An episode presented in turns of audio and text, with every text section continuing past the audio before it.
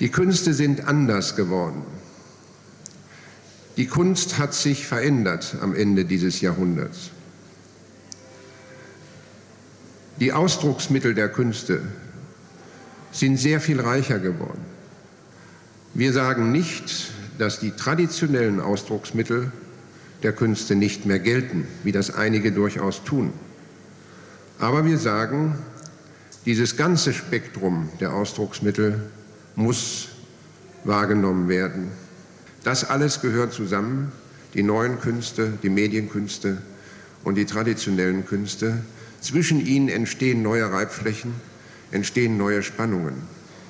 Und das ist das Neue an unserer Situation am Ende dieses Jahrhunderts, wie wir meinen, eine Aufbruchssituation, nicht ein Ende, sondern möglicherweise eine sehr inspirierende Zukunft. Ja, meine Damen und Herren, die äh, Gründung des ZKMs vor 20 Jahren war eine visionäre Tat, die man nur dann verstehen kann, wenn man zurückdenkt und sich klar macht, dass es zu diesem Zeitpunkt weder ein öffentliches Internet gab, noch Handytechnologie, noch 100 oder 200 Kanäle auf ihrem Fernseher, den sie zu Hause haben und ganz selbstverständlich benutzen. Die heute eröffnende Ausstellung Imagining Media at ZKM, deren Arbeitstitel bisher immer Produced at ZKM lautete, beabsichtigt nichts Geringeres, als die Entwicklung der Medienkunst anhand jener Werke erfahrbar zu machen, die hier am ZKM durch die Arbeit der Forschungsinstitute und ihrer Gastkünstler entstanden sind, die hier im ZKM erstmals gezeigt und uraufgeführt worden sind – und die von Karlsruhe aus in die ganze Welt gegangen sind.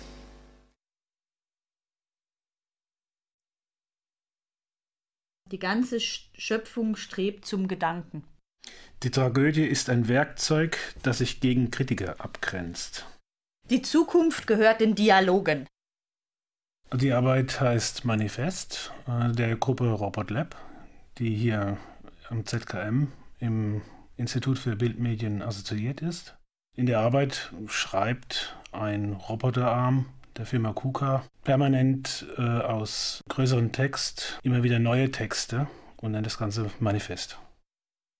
Wenn er den Text zu Ende geschrieben hat, wird das Ganze noch mit einem Datum versehen und dann an der unteren Seite abgeschnitten und über eine spezielle Vorrichtung ins Erdgeschoss des Medienmuseums runtergeworfen, wenn man das so möchte. Ja. Also er lässt dann einfach fallen und das segelt dann ganz langsam wie ein Flugblatt ins Erdgeschoss des Medienmuseums. Was bei denen auch spannend ist, ist der Umstand, dass diese KUKA-Roboter ja auch einen Bezug zum Haus herstellen. Genau, also KUKA, wenn man die Geschichte von den Robotern sieht, waren das oder sind es Roboter der Firma IWKA und die Industriewerke Karlsruhe, Augsburg haben ja auch hier im Hallenbau A jahrzehntelang produziert. Also ist natürlich auch hier ein direkter Zusammenhang zwischen der Maschinengeschichte des Hauses und der Mediengeschichte des Hauses geschlossen. Der Roboterarm, das ist ja ein rein technisches Instrument und trotz allem ist dieser eine Arm eine sehr, hat sehr menschliche Charakterzüge und die meisten, die den Roboterarm sehen, akzeptieren ihn eigentlich als Lebewesen. Da passt natürlich auch das Bild dann wiederum dazu, dass er da an einem Punkt steht mit einem Geländer, das man auch als Balkon oder so sehen könnte. Und nachdem er die Arbeit getan hat, dann das Fenster öffnet und seine Flugblätter dann auf die Straße wirft, dass alle das lesen können. Einer denkt nach, schreibt auf und dann kommen sie unter die Leute. Aber so diese große Geste, dieses Revolutionäre, sehe ich in der Art und Weise, wie er da steht, sehe ich nicht. Dafür ist er zu, zu bescheiden. Ja, also eher der, der Schreiber, der im Hinterzimmer sitzt und so heimlich die Weltrevolution plant. Ja. ja. Der Autor, und da geht es ja schon los, also die Autorschaft des Roboters, ist der Roboter der Autor oder ist der Programmierer der Autor oder ist es die Software? Bildungsromane sind keine Diskurse. Schriftstücke sind aus Diskursen und Metaphern gemacht ein Satz macht Sinn, als Ganzes gelesen denkt man, aha. Und dazu kommt noch so ein absolut oder oftmals Widersprüche in sich selbst. Aber dann eben auch diese, diese Macht der, der Worte und diese Macht des einen Satzes, an dem man sich dann abarbeiten darf als normaler Mensch. Also das passiert, wenn ich diese Flugblätter dann in den Händen halte.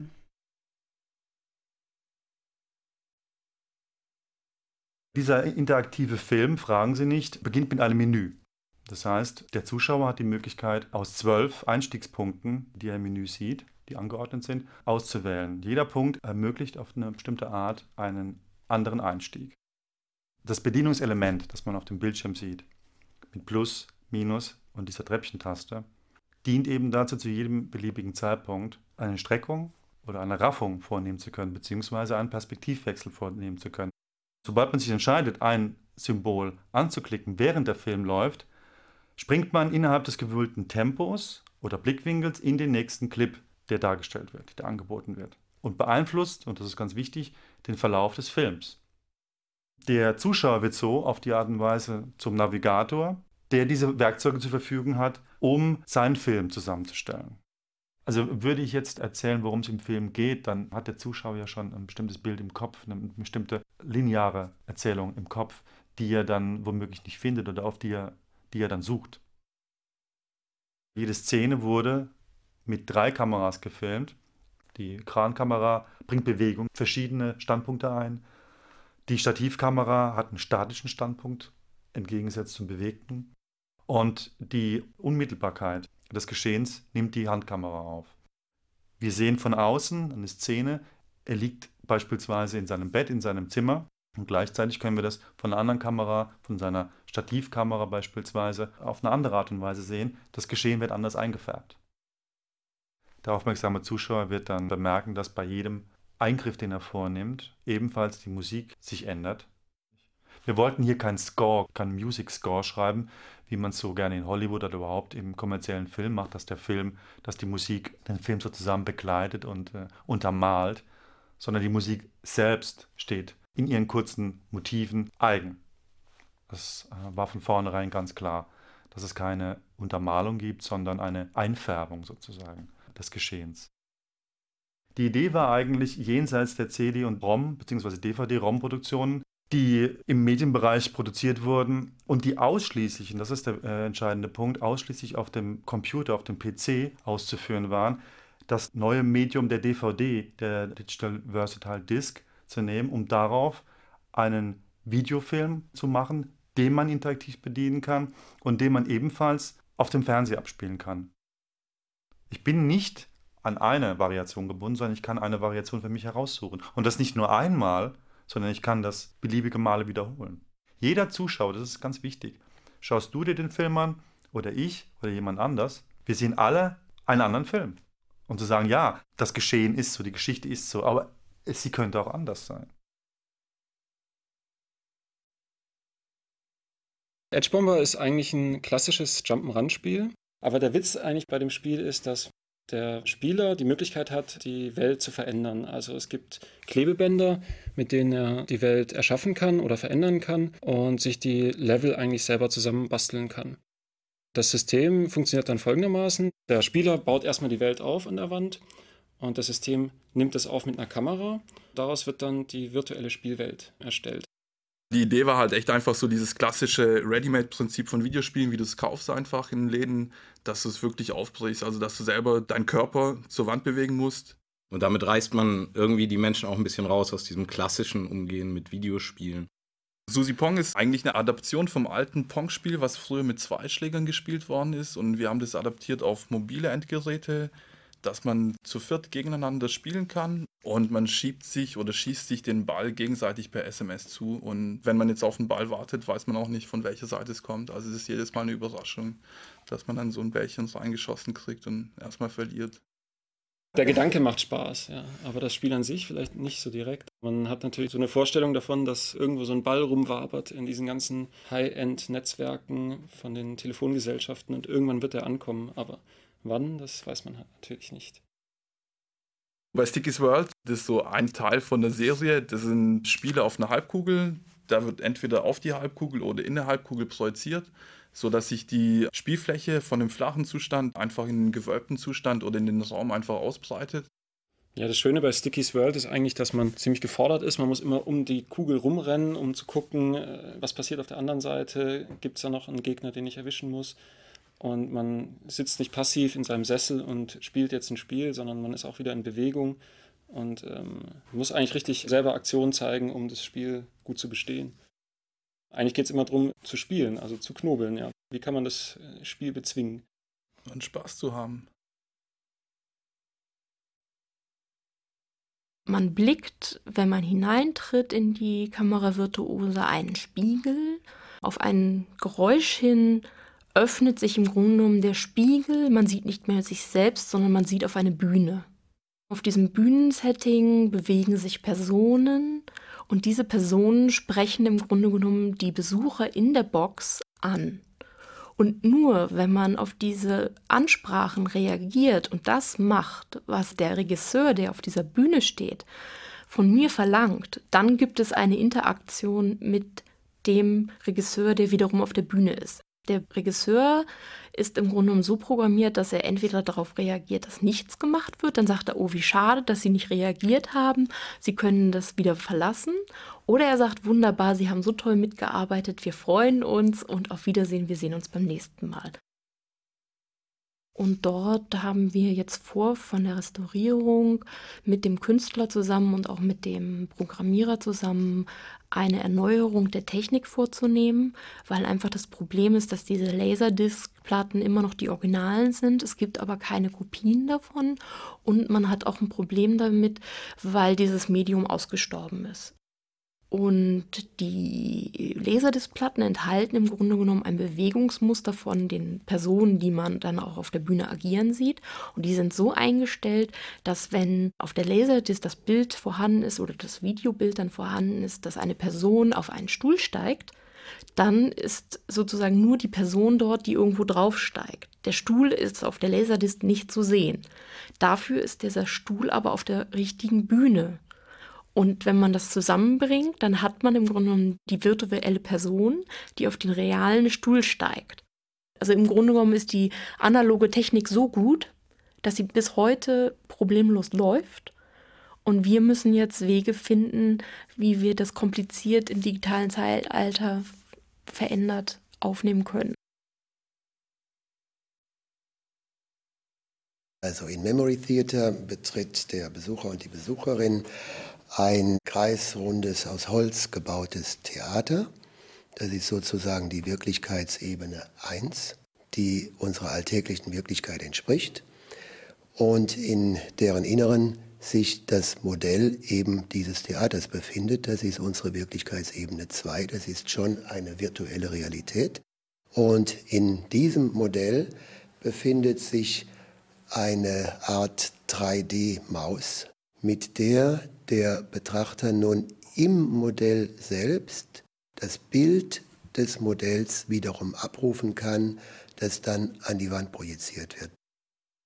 Die Bilder, die wir dort sehen, werden genau in dem Moment im Rechner erzeugt. Das bedeutet, dass wir in jedem Moment die freie Wahl der Bewegung haben. Wir können uns also mittels dieser 3D-Maus im Modell zu jeder beliebigen Stelle hin und her bewegen, reinzoomen, zurückgehen, uns drehen, weil diese Bilder nicht vorher gespeichert sind, sondern erst im Moment des Sehens erzeugt werden.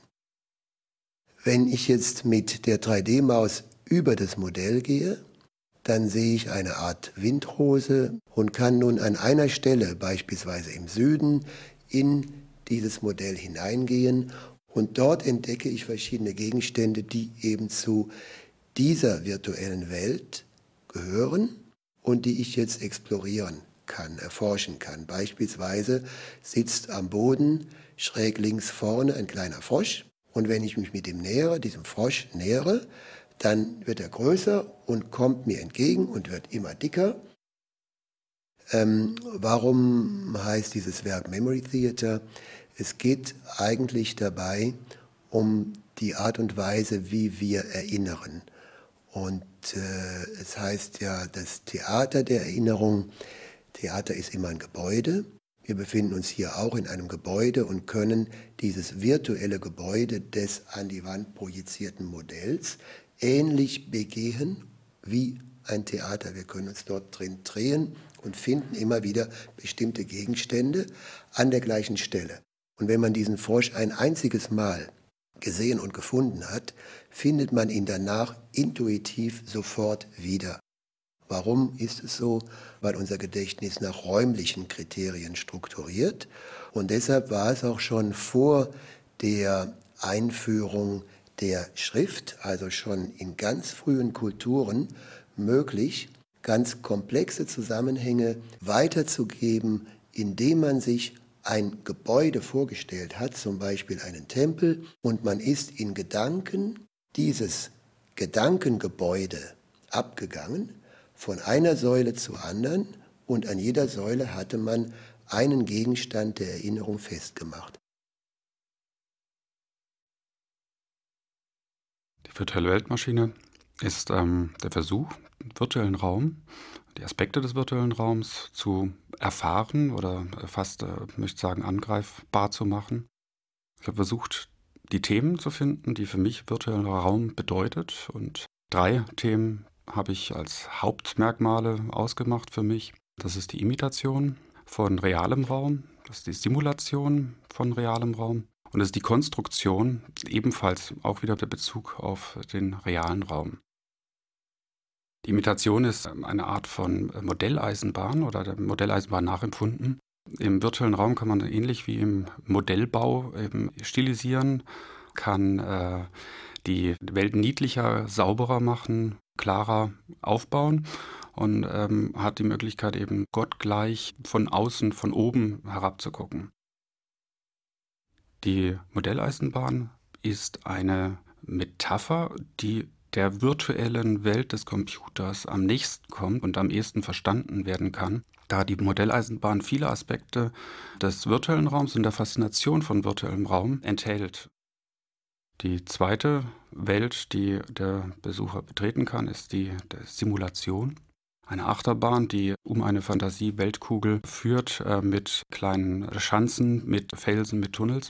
Der Besucher kann nicht nur zuschauen, sondern er kann jetzt auch Eingriff nehmen in diese Welt und deswegen eben die Simulation. Er kann das Wetter beeinflussen, Donner und Regen, ein Gewitter starten, er kann den Nebel kommen lassen und er kann sogar bestimmen, wann Tag und Nacht ist. Die dritte Welt, die wir in der virtuellen Weltmaschine dann finden können, ist die der Konstruktion. Und da spiele ich eben Lego. Und ich mache das aber eben nicht wie gewohnt mit meinen Händen, habe keine Haptik, sondern mache das mit der Schwierigkeit einer Eingabe über ein Interface und mit der Schwierigkeit, einen Kran zu bedienen. Dieses Spiel ist ein bisschen neu, denn ich habe in dieser Konstruktionswelt keine dritte Dimension. Sie sieht zwar so aus, aber sie ist nicht da. Im Realen habe ich den meisten Menschen mit zwei Augen die Möglichkeit, einen Abstand abzuschätzen. Bei der Konstruktionswelt, in, diesem, in dieser Spielwelt, ähm, habe ich das nicht. Das heißt, ich konstruiere mit dem Handicap. Und dieses Spiel, das ich da spiele, das ist ganz nah an dem, was es bedeutet, in Computern zu konstruieren. Bei Passage Sets kommt der Besucher an eine Installation mit einem Trackball, der einen Bildschirm steuert mit einem Fotopanorama. Links von dem Fotopanorama ist ein Gedichtegenerator, der nicht gesteuert werden kann, und rechts ein Videobild, was über das Panorama in der Mitte gesteuert wird. Wenn man den Trackball jetzt bewegt, dann kann man das Panorama rechts, links, hoch und runter bewegen. Man ist in einer unendlichen Walze von Bildern, in die man auch reinzoomen kann. Und wenn man im Bild ist, kann man über das Anklicken der Wörter Videopassagen triggern. Das heißt, das Video springt dann zu ganz bestimmten Stellen, die mit diesen Wörtern assoziiert sind. Was mich an dieser Arbeit jetzt interessiert hat, war, äh, das war meine allererste Arbeit, die ich damals als junger Student für einen Gastkünstler im ZGM gemacht habe. Damals gab es ja noch kein digitales Video, was heute überall im Internet und überall verfügbar ist. Da hat man Videos auf goldfarbene analoge Bildplatten geprägt und mit riesengroßen Videoplayern das Video abgespielt. Und mit Computern konnte man sozusagen in diesem Video springen. Das war eine Sache, die eigentlich die interaktive Medienkunst oder Kunst mit Video, interaktivem Video erst ermöglicht hat. Die Themen sind so zusammengestellt, in der Gedichtform des Haiku-Gedichtes, des japanischen Gedichtes. Und da ist das Interessante, dass das eine Kurzgedichtform ist, wo man Wörter austauschen kann und die Wörter so ausgewählt sind, dass sie immer während einen Sinn geben. Die poetische Leistung ist die Auswahl der Wörter, die zusammenpassen müssen. Das ist nicht die dedizierte Ausformulierung eines Gedichtes, also das deutsche Wort Dichtung ist ja eigentlich auch ein schöner Ausdruck der Verdichtung, ist in dem Fall das Gegenteil. Sozusagen die Auffächerung der Möglichkeiten ist die poetische Leistung an diesen Gedichten. Ich glaube, dass es genau diese Zwischenbedeutungen, diese Unschärfen sind, die ihn interessiert hat, so wie ich ihn kennengelernt habe. Es gibt nicht die eine Bedeutung, sondern es gibt Möglichkeiten. Und gerade bei dieser Arbeit Passage gibt es unendliche Möglichkeiten, Gedichte auszuformulieren. Natürlich gibt es auch unendliche Assoziationen, die man von Bildern zu dem Video haben kann. Beyond Pages von Masaki Fujihata. Ein interaktives Environment aus dem Jahre 1995. Eine Arbeit, die hier am Haus im Institut für Bildmedien geschaffen wurde, also produced at ZKM, in der Ausstellung Imagining Media at ZKM. Es ist ein dunkler Raum, in dem es drei Gegenstände zuerst zu sehen gibt. Ein Tisch, ein Stuhl und auf dem Tisch eine Lampe. Man sieht eine marmorisierte Fläche. Man hat das Gefühl, die Struktur fühlen zu können. Wenn man aber mit der Hand drüber fährt, spürt man nur die Tischfläche, die blanke Realität, weil das Buch nur eine Projektion ist. Wie kann man in einem Buch blättern, das nicht wirklich auf dem Tisch liegt? Wie kann man Seiten umschlagen, die, wenn man die Augen schließt, nicht haptisch erfahrbar sind? Man nimmt den Stift in die Hand und wenn man ihn eine Weile in der Hand hat, wagt man vielleicht auch mal mit dem Stift das Buch zu berühren, es anzutippen. Möglichst genau an der Stelle, an die man auch hinlangt, um ein Buch zu öffnen, nämlich an die Kante, an die rechte Kante. Wenn man dann tatsächlich ganz sachte diese Buchkante antippt, dann wird das Buch wie von einer Zauberhand geöffnet und ähm, ja, dann wird man neugierig. Und man sieht immer, dass auf der linken Seite ein Bild ist und rechts japanische Schriftzeichen stehen, unter denen dann wiederum ein englisches Wort steht. Da könnte man also meinen, okay, man hat alles erfasst, so kennt man es vom Buch. Man hat ein Bild, man hat die englische Übersetzung und man hat das japanische Schriftzeichen drüber. Also ein japanisch-englisches Bilderwörterbuch. Vielleicht sind Sie jetzt mittlerweile auch schon auf die Idee gekommen, ein bisschen mehr mit dem Stift zu machen. Und wenn nicht, wäre es jetzt an der Zeit, tatsächlich mal ein Bild zu berühren. Wenn man das macht, zum Beispiel beim Apfel, dann kriegt man erstmal einen gehörigen Schreck, weil irgendjemand beißt plötzlich in diesen Apfel rein. So kann man Stück für Stück per Antippen den Apfel aufessen. Man kann aber auch, probieren Sie es einfach mal aus, mit dem Stift auf dem Apfel draufbleiben und dann blättert sich das Buch ganz schnell vorwärts. Und Blatt für Blatt, Biss für Biss verschwindet der Apfel. Und jetzt überlegen Sie mal, woher kennen Sie das noch? Das ist nicht nur, dass man ein Buch schnell blättert, sondern man könnte es auch in die Hand nehmen und mit dem Daumen laufen lassen. Dann haben Sie ein richtiges Daumenkino. Es gibt noch mehr zu entdecken. Gehen Sie doch auf die Seite, wo der Lichtschalter ist und freuen Sie sich. Das Licht, was eben noch aus war, geht an oder das Licht, was eben noch an war, geht aus. Und jetzt haben Sie tatsächlich Beyond Pages. Es geht über die Seiten des Buches hinaus. Wir gehen in unsere reale Welt hinein und erleben, wie das Licht an und ausgeht, obwohl wir nur mit unserem Stift eine Tischplatte berühren. Beyond Pages, über die Seiten des Buches hinausgehend, lässt einen spielerisch zwischen der realen und der virtuellen Welt hin und her reißen.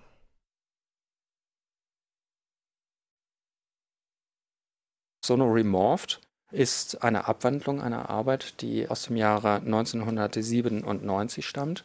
Die nannte sich Sonomorphis Sonomorphis ist entwickelt worden als audiovisuelles Instrument.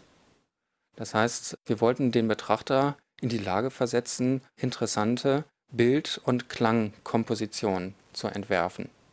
Hinter Sonomorphis steht von der Bildseite her eine Software, XFrog, die dazu entwickelt wurde, organische Strukturen zu entwerfen.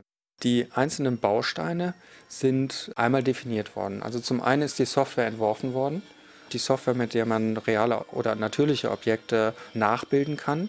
Dazu bin ich halt durch die Welt gelaufen und habe mir überlegt, oh, wie funktioniert denn überhaupt eine Sonnenblume? Wie funktioniert denn überhaupt ein äh, Löwenzahn? Na, wie könnte man das machen? Man hat also vor sich ein Mischpult mit Knöpfen und Schiebereglern. Man kann Krümmungen von Armen einstellen, man kann Größen von Kugeln einstellen, man kann Rotationen einstellen. Drückt man einen Knopf, erscheint in der Projektion eine kleine Leiste, auf der mehrere Bilder sind. Vorschaubilder, die zeigen, wie das Objekt aussehen würde, wenn man eins von diesen Vorschaubildern auswählen würde.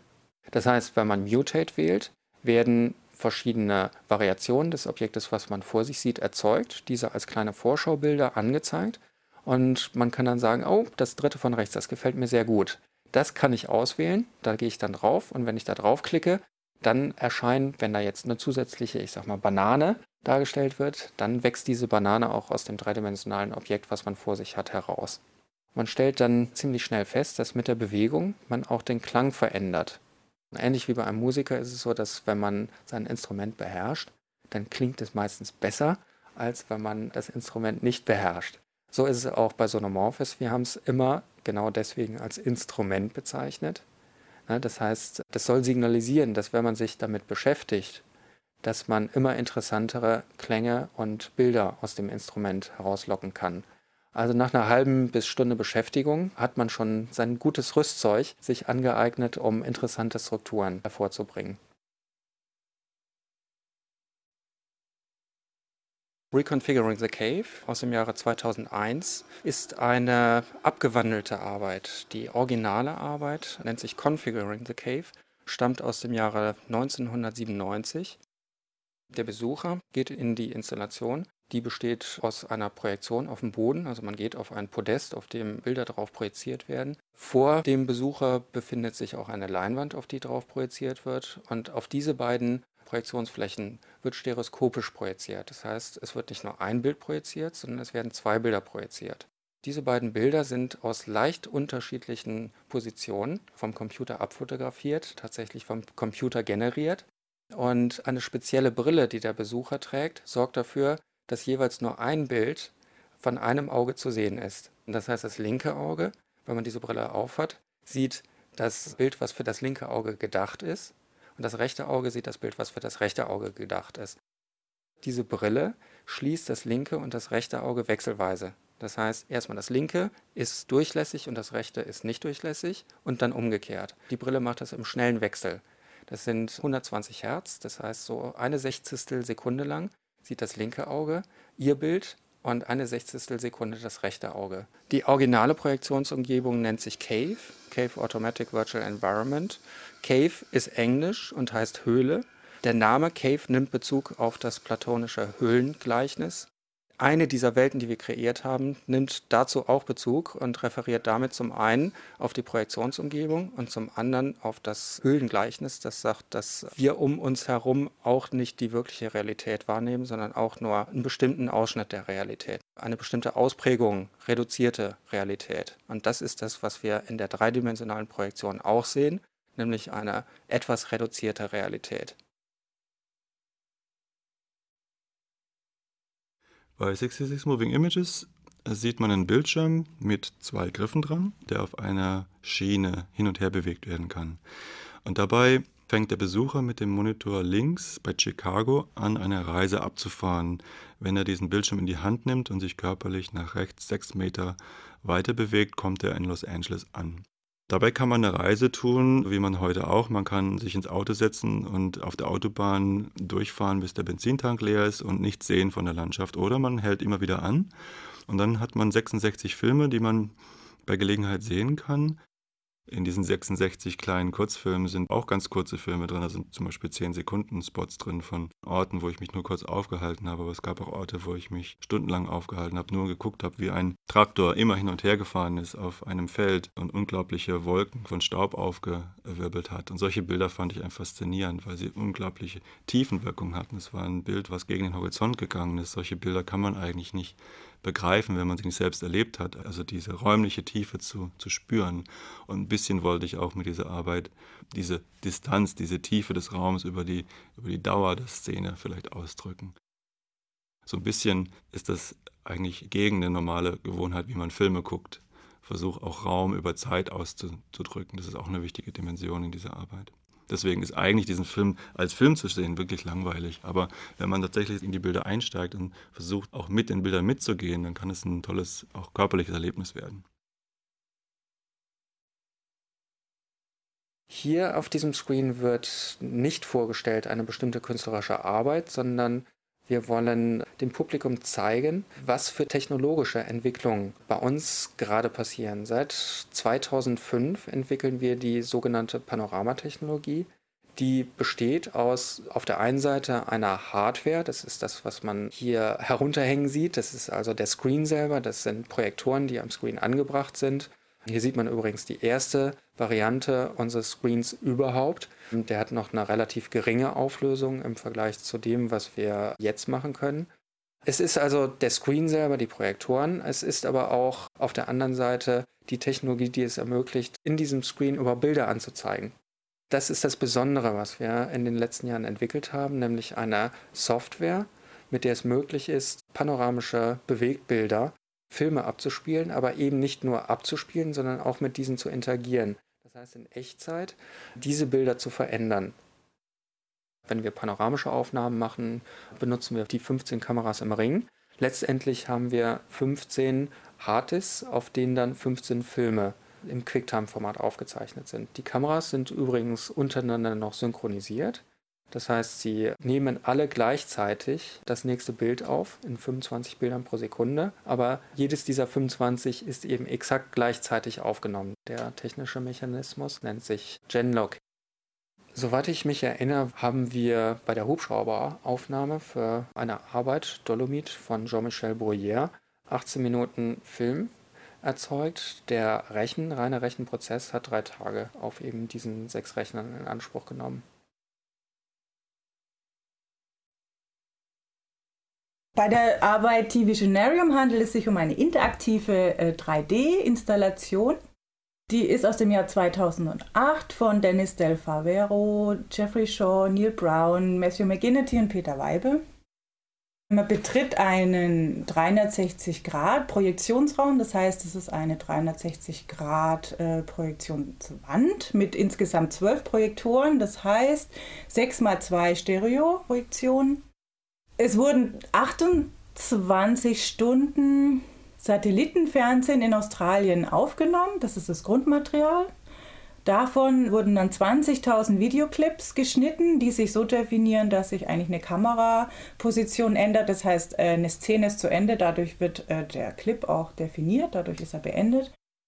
Der Besucher äh, nimmt sich vor der Installation außen eine 3D-Brille, betritt den Raum und er kann die Installation mit einem Interface bedienen, das heißt, die Arbeit ist interaktiv. Er kann selber auswählen, was er sehen möchte.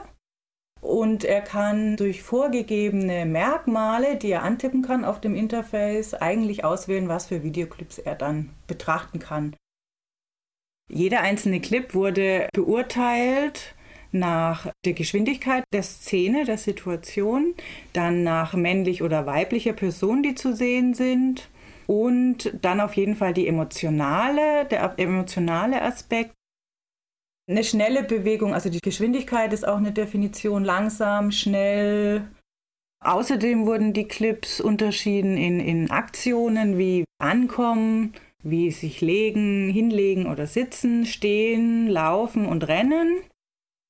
Auf diesem Interface sind wiederum genau diese verschiedenen Definitionen aufgeführt, äh, die der Betrachter in ganz unterschiedlicher Kombination auswählen kann und dadurch seine eigenen Videoclips definiert, die er sehen möchte. Das ist eigentlich eher so eine Selbstbestimmung des Betrachters. Was möchte ich sehen? Wie möchte ich sehen? Will ich es grün oder blau sehen? Interessanterweise interessieren sich die Besucher der Installation am meisten für die negativen Gefühle. Ich glaube, 15 Prozent der Besucher haben Freude und Liebe ausgewählt und die anderen 85 Prozent wie Wut, Angst und Neid. Der Mozartwürfel geht zurück auf ein historisches musikalisches Würfelspiel aus dem 18. Jahrhundert, und zwar genau aus dem Jahr 1793. Und das Spiel hat eben über Würfeln funktioniert. Man hat einmal gewürfelt mit beiden Würfeln, dann in der Zahlentabelle nachgeschaut, welcher Takt wurde erwürfelt. Den hat man dann notiert, dann ging man über zum nächsten Takt und so weiter. Also es war wie so eine Art Zaubertrick, dass aus, diesen, aus dieser Sammlung von Einzeltakten plötzlich so ein musikalisch sinnvolles Stückchen entstehen konnte. Äh, man kann mit der Installation Mozartwürfel dem Funktionsprinzip auf die Schliche kommen. Also wenn der Besucher den Raum betritt, dann sieht er zunächst eine Projektion. Die Projektion besteht aus 16 quadratischen Feldern, die wiederum in einem gesamten Quadrat angeordnet sind. Und jedem Feld entspricht ein Takt. Und zwar ein Takt in der resultierenden Komposition, die mit dem Mozartwürfel erzeugt werden kann. Also wenn er den ersten Takt untersucht, wird er feststellen, der erste Takt ist immer in der Tonika. Der zweite Takt ist ebenfalls immer in der Tonika, der dritte immer in der Dominante.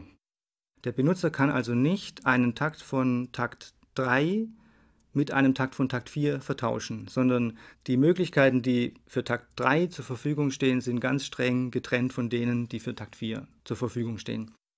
Wenn man es genau ausrechnet, dann sind es 11 hoch 16 Möglichkeiten und das sind insgesamt über 45 Billiarden Möglichkeiten.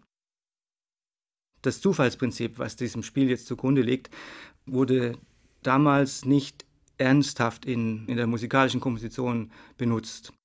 Es gab aber im 20. Jahrhundert eine Zeit, in der das Zufallsprinzip in der, sagen wir, seriösen Komposition ähm, auch eine große Rolle gespielt hat. Eine zweite Installation, die ganz besonders stark ein Element hat, das mit der Mozart-Würfel-Installation in Verbindung steht, ist das Lautsprecherstudio. Dort kann man die Sammlung von elektroakustischer Musik Ideama hören. Und in dieser Sammlung gibt es ein Stück von John Cage und Lee Joan Hiller. Dieses Stück ist eine Hommage an Mozart und macht ganz intensiv Gebrauch von Melodien, die mit Hilfe des musikalischen Würfelspiels erzeugt wurden. Man kann jetzt hier in der, in der Ausstellung dieses Stück in der Datenbank abrufen und auch dort anhören. Und wenn man genau hinhört, dann kann man immer wieder zwischendurch die Melodien hören, die vom Mozartwürfel stammen. Die Grundidee von Sonoloop ist ein Musikinstrument, mit dem baukastenartig kleine Musikstücke zusammengestellt werden können. Also wenn man da in den Installationsraum kommt, sieht man auch eine Projektion. Auf dieser Fläche kann der Besucher geometrische Objekte platzieren, das heißt zum Beispiel Kreise, Quadrate, Dreiecke. Dann gibt es einen Cursor, eine, eine senkrechte Linie, die vom oberen bis zum unteren Rand reicht, die ständig von links nach rechts über diese Fläche streicht. Jedes Mal, wenn sie ein Objekt berührt, dann beginnt dieses Objekt zu klingen. Die horizontale wäre dann die Zeitachse und in der vertikalen hätte man die Tonhöhenachse. Das heißt, je höher ich ein Objekt platziere, desto höher klingt es, je tiefer, desto tiefer klingt es. Und zwar äh, mit verschiedenen Klangfarben, also die Kreise klingen anders als die Dreiecke und die Fünfecke wieder anders.